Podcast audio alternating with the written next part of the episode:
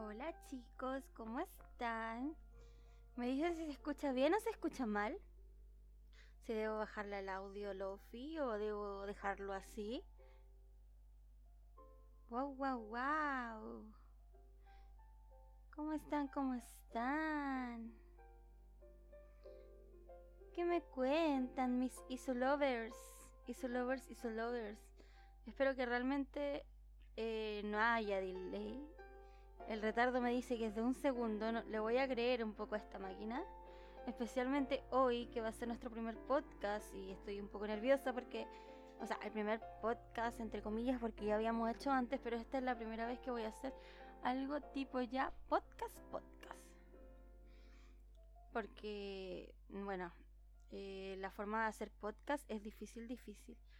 Uh, estoy muy bien y nerviosa, muy, muy nerviosa demasiado nerviosa porque vamos. Por eso. Ay, ven que estoy nerviosa. Bueno, Jelly Gamer Cat 573, bienvenido seas. Bueno, la, el tema que les traigo hoy día, espero que sea interesante. Me gustaría saber de qué país son. Hola Mr. Psyche, ¿de qué país son? ¿Y cómo piensan ustedes celebrar el Día de los Muertos? O sea, he de recordarles que estamos en octubre, que pronto vamos a celebrar a nuestros seres queridos que ya han partido a un mundo mejor. Y bueno, cada país tiene una forma de celebrarlo, de celebrarlo, de celebrarlo. Hay países que toman de otras culturas, de otros países, y hay gente que no le, que no le gusta o trata de buscar una forma diferente de celebrarlo. GamerCat573, soy de México. ¿No celebras nada, Mr. Psyche? ¿No te gusta celebrar Halloween? O sea, o el Día de los Muertos, el Día de los Santos. Por ejemplo, lo que hacemos todos los años, bueno, en mi familia, es ir al cementerio. A dejarle flores a nuestros seres queridos que han partido y están en esas tumbas. Siempre está lleno el cementerio, no sé cómo estará ahora por la pandemia o lo que hará la gente en estos momentos. Claro, claro. Sí, la pandemia evita que nosotros hagamos todas estas cosas entretenidas, pero quiero ver, vamos a conversar un poco más allá de las celebraciones. Y yo quiero empezar un poco por eh, mi país.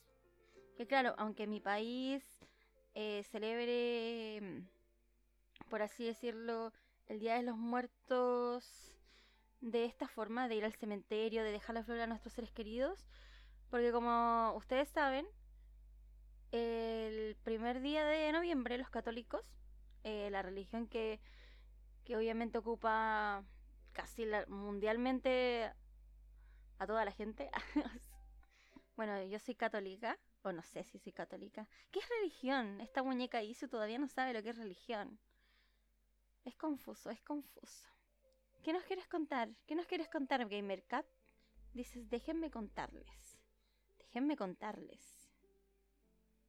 Bueno, yo quiero empezar, déjenme contarles que el primer día de noviembre los católicos festejan la solemnidad de todos los santos, el cual recuerda a las personas que vivieron una vida de fe y testimonio cristiano, aunque no hayan sido reconocidas canónicamente como santos. Los santos, no sé, no todas las regiones celebran a los santos. Creo que los católicos son los únicos que lo hacen. Eh, los santos se pueden decir que son personas que, que hicieron algo en su vida para salvar a otros, pero creyendo en la palabra de Dios. Una de los santos que conozco mucho porque estuvo en una escuela católica, o mi usuaria estuvo en una escuela católica, es Laurita Vicuña. Hola, FR sí, gente de Dios. Laurita Vicuña fue una chica que se enfermó para salvar a su madre. O sea, ella pensó en. O sea, rezó a Dios para que su madre pudiera salir del problema matrimonial que tenía. Pero ella fue la que murió para salvarla. Entonces, por eso es una santa. Bueno, entonces los católicos este día celebran el Día de Todos los Santos. Eso es algo que mucha gente hace en Chile ir a los cementerios, celebrar a la gente. Pero hay otra parte de Chile que prefiere celebrar Halloween.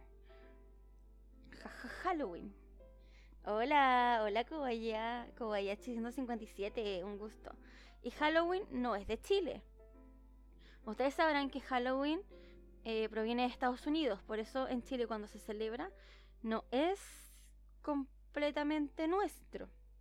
No es igual y tampoco es tan grande como en Estados Unidos. Pero se intenta. Entonces aquí hay una controversia bastante grande. Se puede decir que Chile no tiene una manera propia de celebrar de celebrar estas fechas.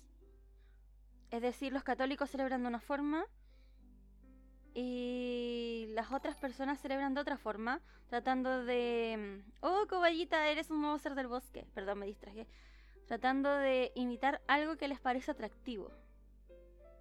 Porque sinceramente puedo decir que esto, esto que ocurre siempre es como...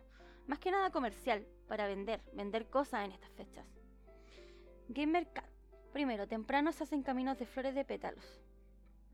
Se visitan a nuestros familiares queridos que han fallecido, después se les ofrenda comida o bebidas, pero todo el día hay juegos artificiales. Eso es México, ¿cierto? Eh, Tajo del Pico pregunta, Isu, según los católicos, ¿cualquier mártir que haya hecho alguna unidad de recordar es santo?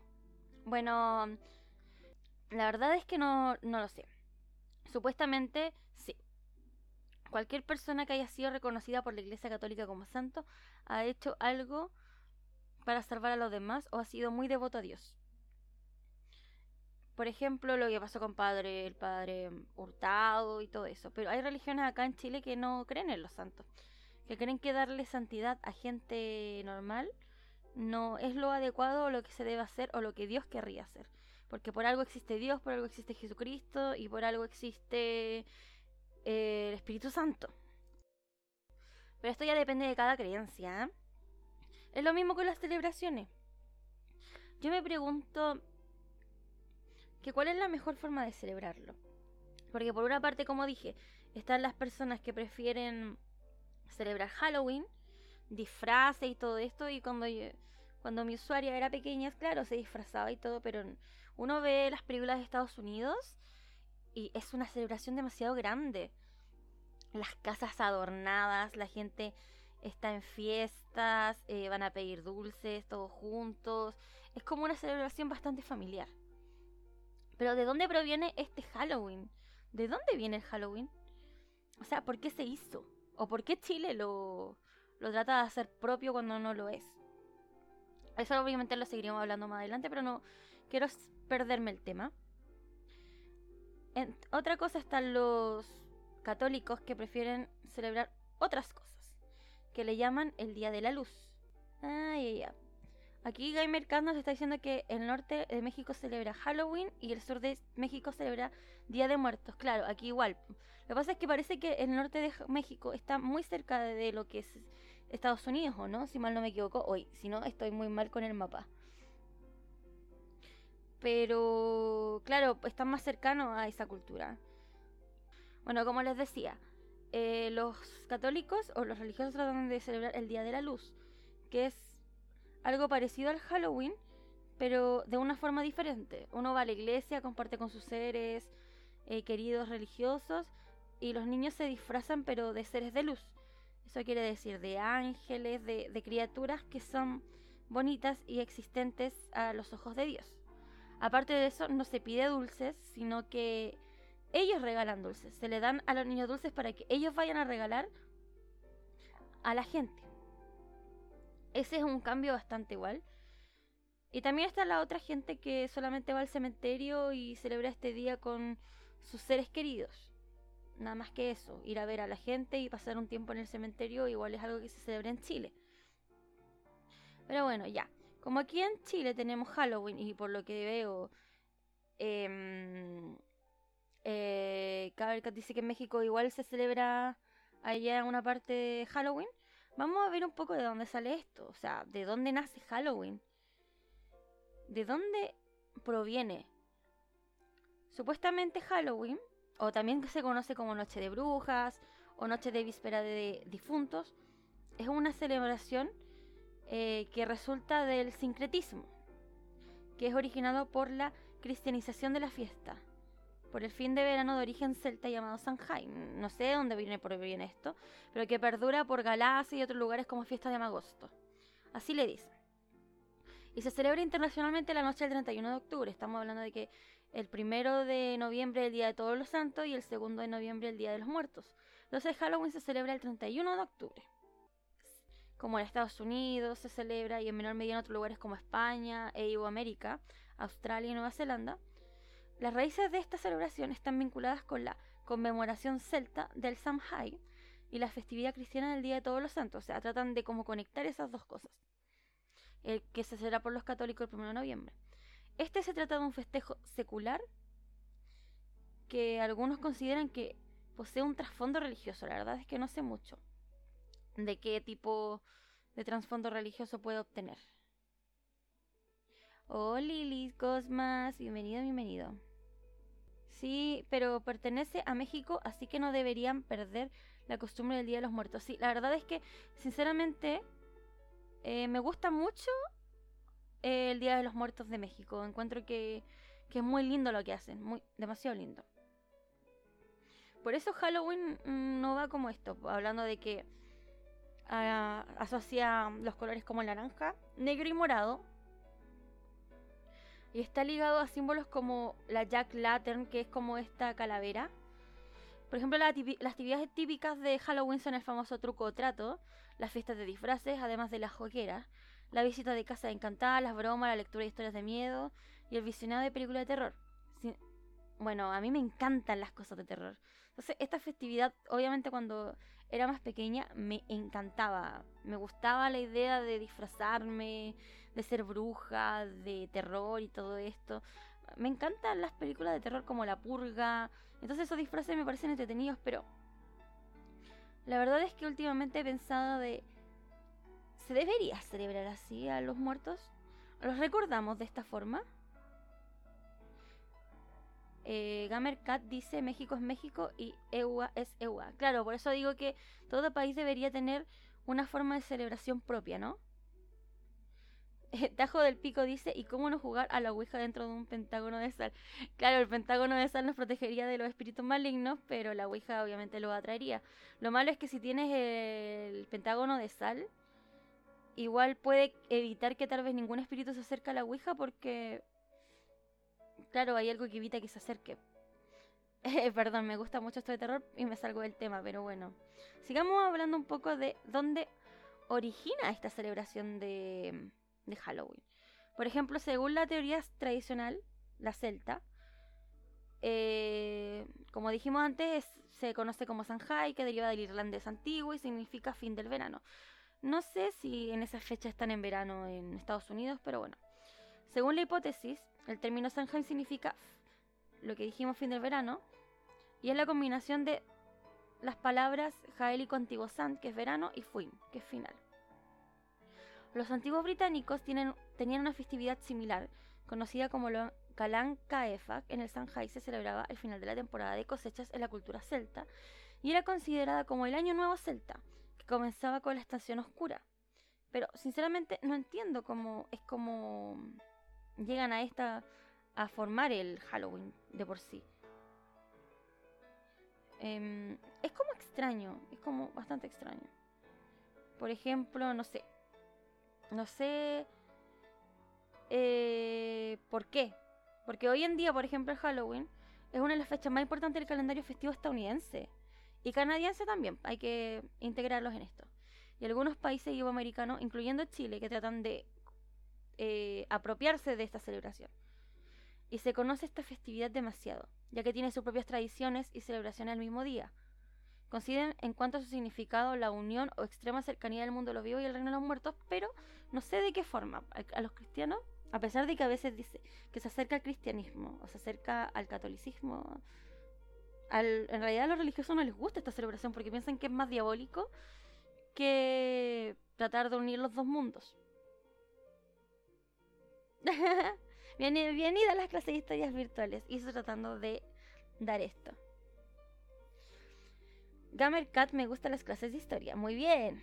Tajo del Pico, quizás en el conjunto de sucesos históricos que los unen en una fecha, así como el día del libro, claro, pero tal vez la, la forma de celebrarlo no es la mejor. El hecho de que esta fiesta haya llegado hasta nuestros días es en cierta medida gracias al enorme despliegue comercial, si eso es lo que es, un despliegue comercial y la publicidad engendrada en el cine estadounidense. La imagen de niños norteamericanos correteando por las oscuras calles disfrazados de duendes, fantasmas y demonios, pidiendo dulce y golosina. Claro, eh, todo es muy bonito, de verdad. Pero es netamente comercial. Para que los niños compren disfraces, para que la gente compre adornos, para que la gente compre dulces, para que la gente celebre. Supuestamente en esa noche, los espíritus visitaban las casas de sus familiares y para que los espíritus no les perturbasen, los aldeanos debían poner una vela en la ventana de su casa por cada difunto que hubiese en la familia. Si había una vela en recuerdo de cada difunto, los espíritus no molestaban a sus familiares. Si no era así, los espíritus les perturbaban por la noche y le hacían caer entre terribles pesadillas. ¿Me entienden que esto es muy parecido a lo que celebra México, pero al revés? Es al revés, es, es un significado totalmente diferente. Mientras los mexicanos piensan que las personas vienen por el altar y atraviesan del mundo de los muertos a los vivos para visitarlos, gracias a las fotos que colocan y a todo lo que les dan, los estadounidenses pensaron que colocar las velas y prácticamente adornar su casa terroríficamente hace que los espíritus no vayan a molestarlos y los asusten durante la noche. Entonces estamos hablando de dos opuestos extremos, pero extremos, extremos, extremos, extremos. Imagínense, imagínense, imagínense. Ahora me pregunto yo, ¿Cuál es la verdadera forma de celebrar este día? Pasamos ahora del Halloween, que obviamente, como ya les dije, lo importante es eso, el truco-trato, los adornos. Ah, incluso hay concursos de... En Halloween, o sea, hay concursos de casas, de, quién tiene la mejor decoración. ¿Me entienden? Yo sé que es divertido ver películas de terror y todo esto, pero tal vez no es la mejor forma de decir que podamos celebrar a nuestros muertos. No sé qué piensan ustedes, la verdad. Eh, por lo menos eso es lo que yo pienso y no, no voy a decir que es la verdad absoluta.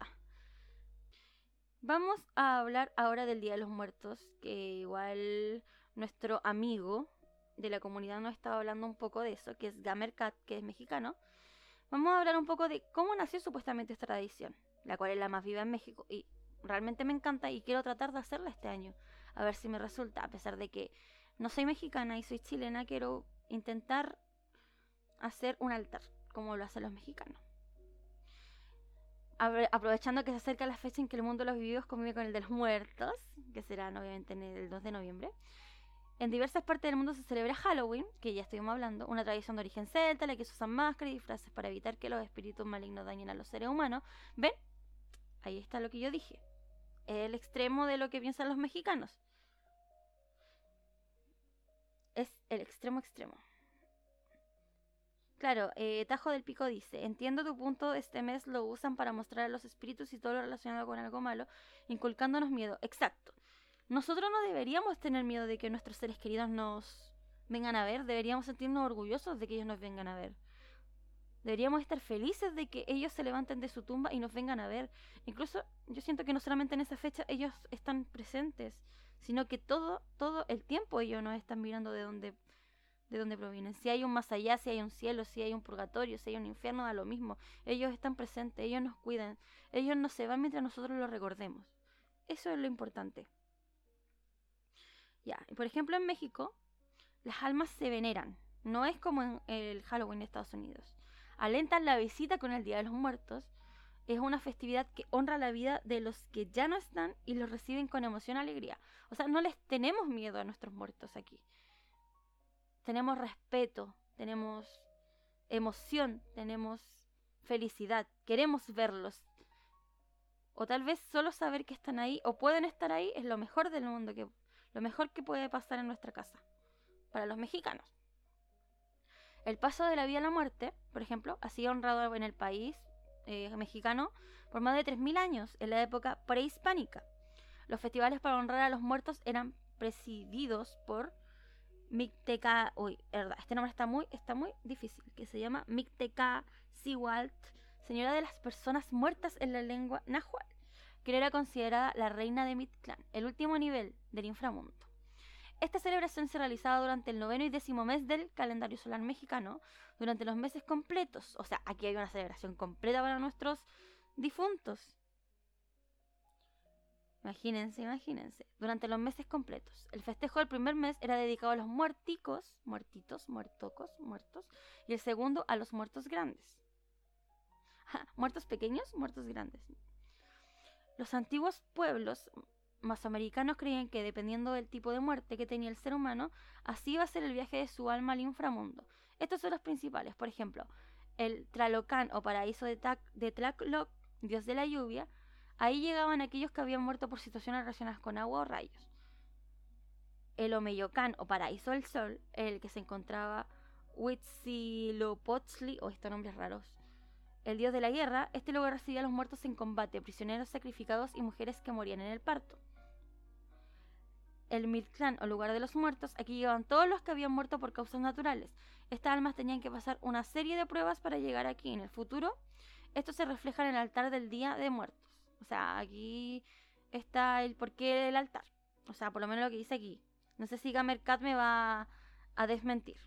Gamercat justamente está hablando, dice, en México se visten y pintan el rostro de muertos. Se le llaman Catrín y Catrina y bailan. En cada género. La Catrina, sí. Justamente quiero hablar de ella un, poco después de explicar esto de la historia, de lo que he averiguado. Y claro, la Catrina es súper popular en, esta, en este tipo de fiesta. Con la llegada de la religión católica a México, llegó también la celebración europea del Día de Todos los Santos, que conmemoraba la muerte de la naturaleza honrando a las almas y se festejaba el primero de noviembre. Esto creo que ya lo hemos visto en todos los países. Chile, Estados Unidos, aquí en México. Aquí en México, allá en México. Y yo estoy aquí en Chile. Eh, se celebra siempre el Día de Todos los Santos. Estas costumbres se combinaron con las festividades mexicanas en lo que hoy conocemos como el Día de Muertos. O sea, aquí sí se unió. La celebración pasó de durar dos meses a durar estos dos días, pero aún se conserva la creencia de festejar a las almas jóvenes el primer día y a las almas viejas el segundo. En el 2003, la UNESCO proclamó las festividades del Día de Muertos como Patrimonio Cultural Inmaterial de la Humanidad. Imagínense.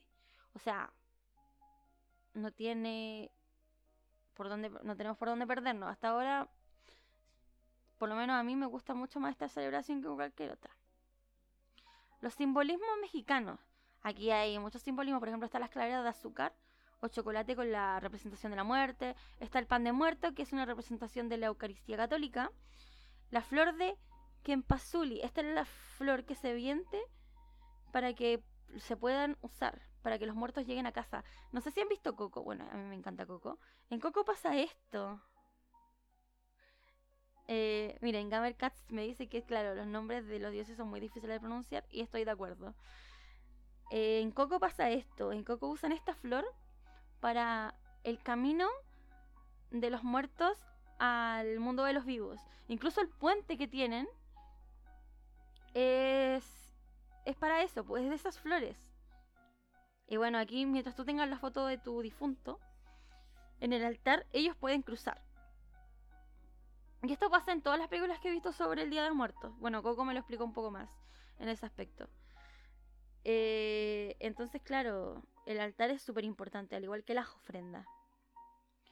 Por ejemplo, ya, el papel picado es una artesanía mexicana que se usa para dar color, alegría y vida. O sea, no tratan de oscurecer todo el altar. Es como demasiado chillante, emocionante. Y por ejemplo las veladoras, las luces que guían el camino de los muertos tanto hacia el mundo material como de regreso al inframundo. No sé cuáles son las veladoras, me gustaría saberlo. ¿No son las velas? Tajo del Pico dice, deberíamos ver Coco cuando cierres el tema para hacerle honor a la temática de hoy. Muy humilde opinión. Ok, ahora siento que estamos tomando partido, partido, partido completamente de la celebración mexicana. No tienen que hacerme caso, tal vez a ustedes les gusta Halloween. Si les gusta Halloween, pueden celebrarlo igual. Yo lo celebré antes, yo me disfracé muchas veces, chicos, hasta pedir dulces.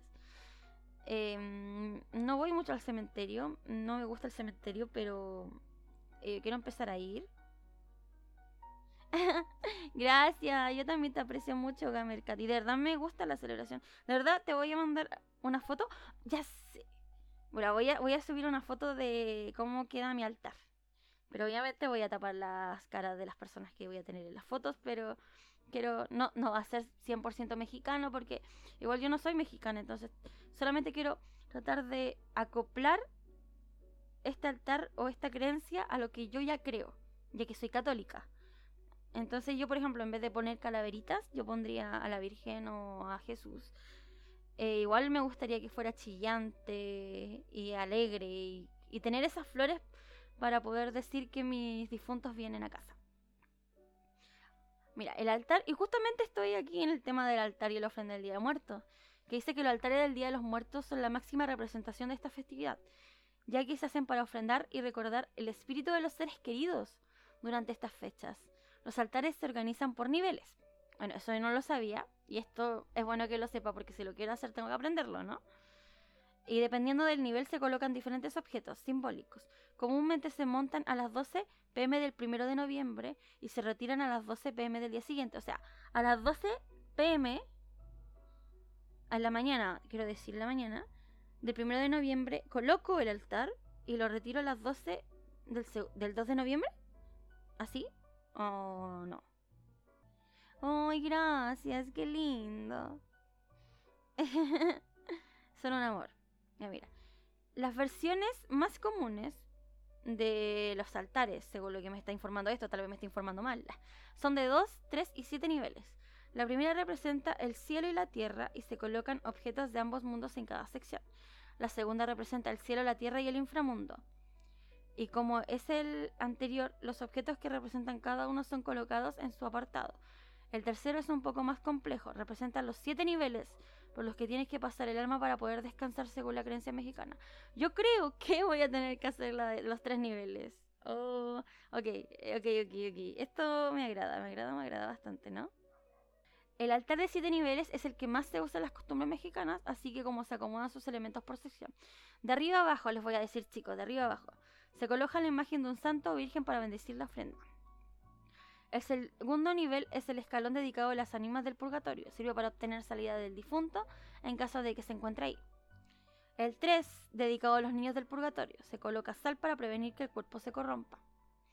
El 4 dice lugar del pan de muertos. Se ofrece como alimento para las almas que visitan el altar. Se puede acompañar de maíz u otras semillas que sirvan de alimento. 5. Dedicado a los platillos favoritos del difunto. Se cree que al visitar el altar se alimentará de su comida y bebida favorita. Esto también fortalece el alma para su camino al más allá. Esto quiere decir que si tengo cinco personas, de las cinco personas tengo que colocar su alimento favorito. ¿No es así? Wow, wow, wow. Qué increíble. Eh, tiene mucho trabajo, tiene mucho trabajo. En el 6 dice imagen del difunto que se acompaña de objetos que eran de su propiedad o que disfrutaba. Y el 7 es va al nivel del suelo. Se coloca una cruz formada por cal o cuatro velas. Esta representa los cuatro puntos cardinales y el polvo en el que se convierten los seres humanos. Se cree que ahuyenta a los malos espíritus. Muy bien, miren. Camino al altar se marca una vereda hecha con flores de Kempasuchil, clavelón de la India, para guiar a los espíritus al altar. También se usa incienso y ocote, para que los olores los atraigan. O sea, que ellos, mis espíritus, mis amigos, mi, mi familia, venga gracias a esos olores de incienso. Y la mesa se coloca, eh, las mesas de las que se coloca la ofrenda se cubren con sábanas blancas que representan la fuerza. Los colores que más usan para decorar los altares son el morado y el naranja. El primero representa el luto católico y el segundo el luto azteca. Existen también otros elementos que no pueden faltar en un altar. Ok, estoy aprendiendo demasiado. El arco, que es comúnmente se hace de flores y representa la entrada al mundo de los muertos. Se coloca en la parte superior de la ofrenda. Superior, ok. Tengo que ver esto, cómo son los arcos de flores. Wow, wow. Gamercat me dice que le pregunte lo que quiera, ya que yo nunca él nunca celebró Halloween. Muy bien. Te preguntaré todo, todo lo que quiera. Entonces, el fuego. Dice, la creencia dice que la luz guía el camino de las almas del otro mundo, así que se utilizan velas para este propósito. Agua. Se cree que el agua calma la sed del espíritu y además es considerada una puerta al inframundo. Calaveras, representa a los difuntos. Ok, creo que sí tendré que colocar calaveras. Perro. Se utiliza una escultura de la raza Solouzkuntle que acompaña al muerto en su camino. Como el perro de Coco. Mixkis, el pueblo de los muertos. Miren, aquí me habla un poco de Mixkik. Que dice... San Andrés Mixquis es un pueblo que se encuentra al sureste de la Ciudad de México. Este lugar es conocido por conservar y revivir las costumbres del Día de Muertos al pie de la letra. Cada año no hay casa en sus 3 kilómetros cuadrados de extensión que no tenga una ofrenda de muertos o que no decore el exterior de su casa para marcar el camino de sus difuntos. ¡Wow! Me sorprende. Me sorprende el amor que tiene la gente mexicana a sus muertos. Realmente me sorprende. Ojalá le tuviera algo así, pero algo propio, no copiar de otra gente. Aunque hay un culto de muertos, que por ejemplo los rasgos que llaman la atención de los españoles, cuando llegaron a América, fue la relación que los indígenas mantenían con sus muertos. Esto pasó aquí. aquí. Si bien existían diferentes radicales de fondo, en ambos mundos se daba un trato especial a los difuntos, bajo la convicción de que existía de una dimensión más allá de la muerte. Entre los indígenas que habitaban nuestro país, el culto a los muertos guardaba estrecha relación con la devoción a los antepasados. Quien moría se convertía en un guardián protector de su estirpe desde el más allá, pudiendo intervenir activamente en el devenir de la comunidad. Los muertos constituían una presencia viva entre los indígenas. Creense que se traspasó al culto de las animitas, esto es otro culto. De este modo, es posible ver animitas que son decoradas según la festividad vigente, fiestas patrias, Navidad, cumpleaños, etc siendo permanentemente integradas al tiempo vital de los deudos. Este otro culto, igual me gusta un poco porque lo celebra no de la forma propia. Y...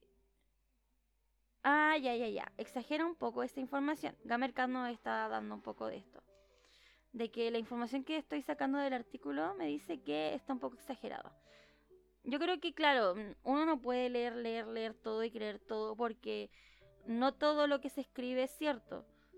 Cuando exageramos hasta en nuestro propio país. La verdad es que la gente externa lo, ve como quiere o, o depende de la familia, yo creo. Gracias por los consejos GamerCat porque me estás ayudando mucho en esto. Eh, antes de seguir, ya, ya vimos, ya, ya dijimos sobre el Día de Muertos mexicano, dijimos sobre Halloween un poco, de cómo nació, que eran de los celtas y todo. Eh, hablamos de que Chile trata de tomar un poco de ambos, o sea, no de ambos, sino que trata de tomarlo el Halloween de Estados Unidos, el Día de los Santos, eh, que hay una como una rebelión entre comillas por la, la iglesia con la celebración de Halloween. En este aspecto porque está en vez de Halloween quieren celebrar el Día de la Luz, que es el mismo día. Y bueno, es bastante extraño. Eh, bienvenido, bienvenido. Llegaste justo a tiempo porque vamos a hablar ahora del Día de Muertos o Difuntos de Japón. Sí, Japón no me podía. Se llama Obon, el Día de los Muertos en Japón. Y vamos a hablar, vamos a hablar un poco de sus costumbres relacionadas con la muerte. También es lindo, son lindas las cosas que, hacen, que hace Japón en su celebración. Por ejemplo, eh, aquí habla, por ejemplo, en el artículo que tengo, habla de que eh, hay distintos nombres para estos días. Y que la muerte siempre es protagonista de las reuniones, rituales y recuerdos. Por ejemplo, desde México, sofistosas celebraciones que se replican en muchas ciudades del mundo, pasando por la visita a los cementerios como nuevos atractivos de rutas turísticas el recuerdo de los difuntos y el paso de la vida a la muerte se recuerdan de distintas formas de acuerdo a cada cultura, lo que estamos diciendo ahora. Y nos acercamos hoy a Japón, porque aquí vamos a conocer un poco de las creencias sobre la muerte y la celebración de Obon, Obon, su día de muertos. En primer lugar, debemos saber que la muerte no se ve como una ruptura aquí en Japón, sino más bien como un paso la continuidad de la vida, un momento de conexión profunda con la naturaleza. Es decir, que al igual que México, Japón lo ve de un modo positivo, la muerte, el, tener a nuestros difuntos cerca. Lo ven también de un lado positivo.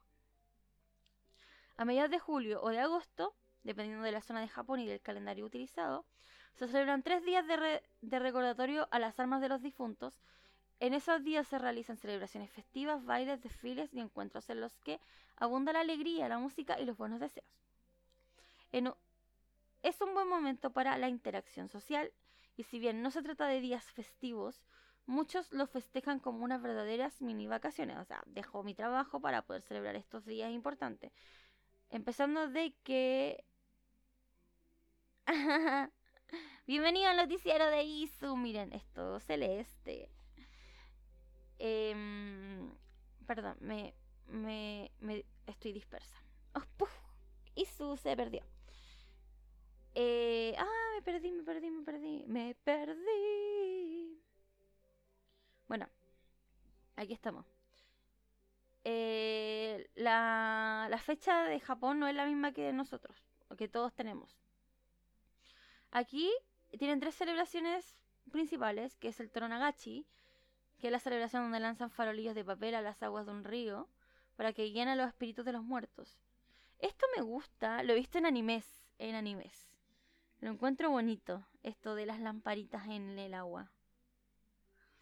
El Bono Dori también es otra celebración, pero está al aire libre, en la que suenan los tambores ceremoniales y la gente se reúne a cantar, a bailar y comer en honor a los difuntos. Y también tenemos el Gozan no Okuribi, que es un festejo especialmente vistoso. O sea, en la última noche de Lobón, de la celebración de difuntos, eh, es cuando los mismos difuntos vuelven a su retiro en el otro mundo. En Kioto es especialmente bonito cuando grandes fogatas que dibujan enormes caracteres japoneses iluminan las, o sea, iluminan las colinas cercanas. Miren, por ejemplo, hay muchas costumbres que están relacionadas con la muerte. Por ejemplo, el número 4 se pronuncia chi, exactamente igual que la palabra muerte. En Japón también encontramos una mezcla de creencias. El 90% de los funerales que se realizan son budistas. Imagínense, es bastante grande esto de las creencias budistas. La organización del funeral y el contacto con el templo es generalmente responsabilidad del hijo mayor. Esto pasa en muchos países de que el hijo mayor es responsable. Em, a ver, ¿qué más? Nos, nos, nos, nos, nos, nos. Eh, por ejemplo, los cuerpos se creman. Aquí en Japón prefieren cremar los cuerpos. Y antes de cerrar el ataúd, los asistentes colocan ofrendas y flores sobre el cuerpo. Estas son cosas que los japoneses hacen. Eh, la imagen del fallecido se coloca cerca del altar de la familia en el hogar de los familiares. Eh, no sé si han visto en las películas o las series asiáticas el el cómo el cómo tienen su altar. Tienen un altar como los mexicanos, pero diferente al mismo tiempo. Ah, lo del perro no es tan cierto, entiendo, entiendo. Gamer Camo dice que lo del perro, lo que dicen los mexicanos, no es tan cierto. Bueno, hasta ahora tenemos esas celebraciones que mm, tenemos estas estas celebraciones México, Japón, eh, Chile no lo voy a contar mucho porque como digo trata de, de apropiarse de algunas creencias. Tenemos entonces Japón, México y Estados Unidos. Porque en todo el 1 de noviembre se celebra el Día de Todos los Santos. Eh, porque los católicos hicieron esto cuando llegaron y los católicos son muchos, son muchos católicos. Entonces, claro, ellos eh, proclaman la palabra de Dios de esta forma y tratan de unirla con las otras festividades. Podemos deducir que no con todas están de acuerdo, ya lo dije antes y no lo quiero volver a repetir, aunque yo creo que lo he repetido en todo este podcast. Pero quiero que lleguemos a una conclusión. Porque ya di la información, ya dije cómo es cada cosa quiero que pensemos bien. Que pensemos bien en qué estamos buscando. ¿Qué es lo que queremos para nuestras personas queridas que ya no están con nosotros? ¿Qué es lo que deseamos que ellos piensen de nosotros? ¿Cómo queremos recordarlos también? Hay que tenerlo en cuenta. Por ejemplo, no sé, como les dije, yo este año voy a tratar de hacer el altar mexicano. No 100%, pero lo voy a intentar porque me gusta su creencia.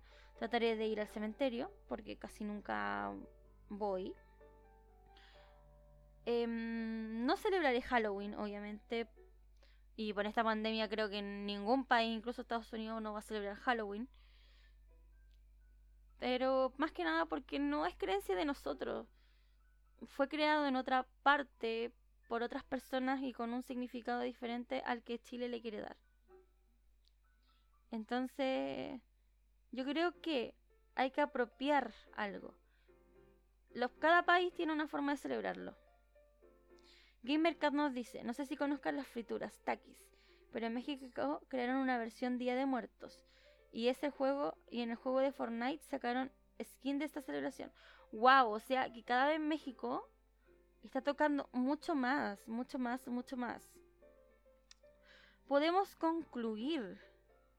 Podemos concluir. Podemos concluir. Entonces, pregunta a mi querida comunidad. Después de toda esta información, ¿podemos concluir que México tiene la mejor celebración? ¿Que es la más creativa que hay? ¿O tienen otro país que tal vez no haya nombrado que tenga una celebración que les guste más? No sé qué piensan ustedes. Pensemos un poco más allá. Ya estamos cerca, ya estamos en el mes de los difuntos, ya estamos en octubre.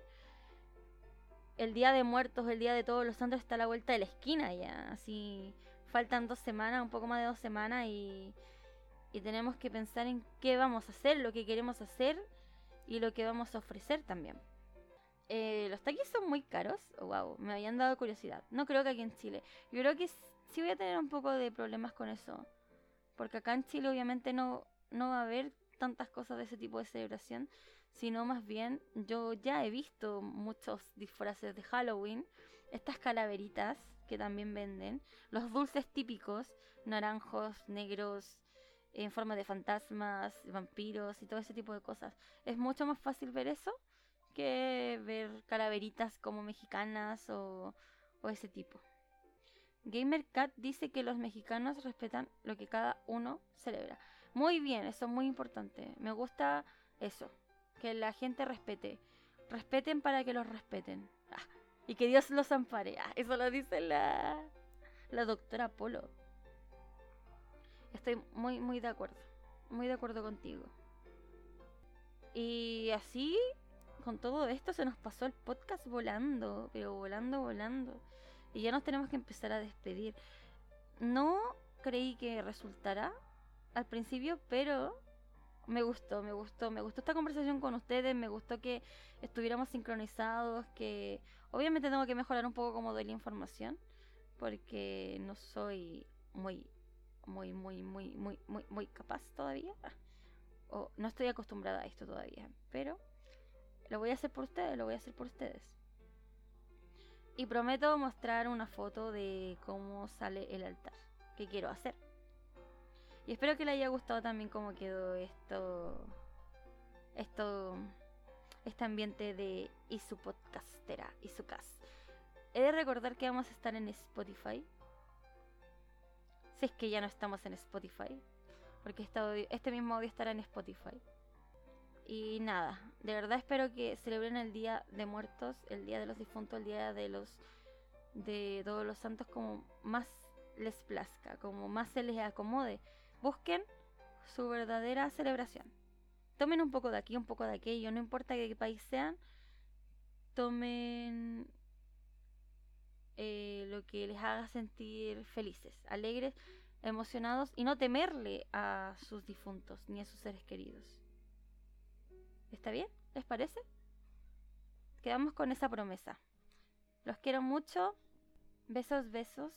Eh, nos vemos pronto y estamos en comunicación. Cualquier cosa y su punto virtual y también el Discord que está en paneles.